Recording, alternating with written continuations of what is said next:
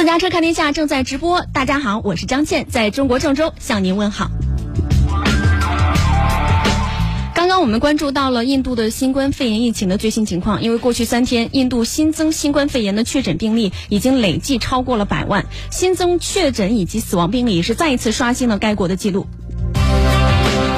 那么接下来呢，我们继续把目光转向英国。最近呢，英国迎来了第二次解封。四月十二号的时候，英国英格兰地区迈出了经济解封的重要一步，也就是说，非必需品商店、理发店、动物园等等是重新营业了，还有餐馆、酒吧等等可以提供室外就餐。据了解呢，这是在今年年初英国因新冠变异病毒传播重新进入大范围的禁足状态之后，时隔近四个月，在经济上终于迎来了真正意义上的解封。有分析认为，如果说能按照政府的解封路线图的规划，顺利放宽放宽这个封锁措施的话，英国的经济将会迅速反弹，由此呢带动英国的股市和英镑的资产价值的回升。英国首相约翰逊二月二十二号在议会公布了解封路线图，计划呢一共一共分为四步，来逐步放宽英格兰地区新冠肺炎疫情的防控措施。第一步呢，已经在三月八号的时候实施了，主要包括了有学校复课、允许小规模的家庭户外聚会等等。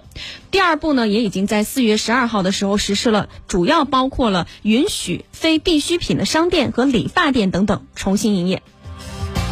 那么根据规划，未来呢第三步将会不早于五月十七号来实施，主要包括了撤销户外社交活动的大部分限制，但是呢仍不允许三十人以上的聚会，而且呢电影院将会重新开放，部分在符合条件的室内场馆举行的体育赛事和表演也将可以举办。还有最后一步，第四步就是在不早于六月二十一号实施，届时呢所有限制社交接触的相关防疫措施将有望撤除。不过，英国政府说了，这个解封路线图呢，每一步实施都将是疫情的最新发展情况而定。约翰逊表示，从目前的疫情数据来看，没有理由不按照路线图来放宽禁足措施。但是呢，人们仍需要保持警惕。政府呢会持续监测相关数据变化，并且对疫情进行评估。我们来看一下英国政府四月二十二号发布的数据显示，英国当天新增新冠确诊病例两千七百二十九例。最近七天的新增病例数呢，较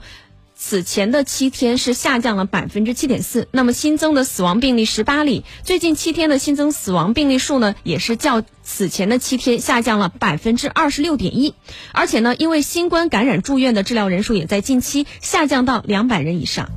以下。